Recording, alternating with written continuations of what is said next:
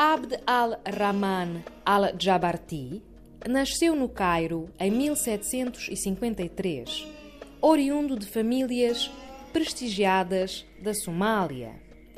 Estudou na Universidade do Cairo e foi um cronista célebre de temas da vida local. Foi também um historiador de referência. Al-Jabarti tornou-se mundialmente conhecido pelos seus relatos da invasão napoleônica do Egito e da tomada do poder por Muhammad Ali. Faleceu em 1825.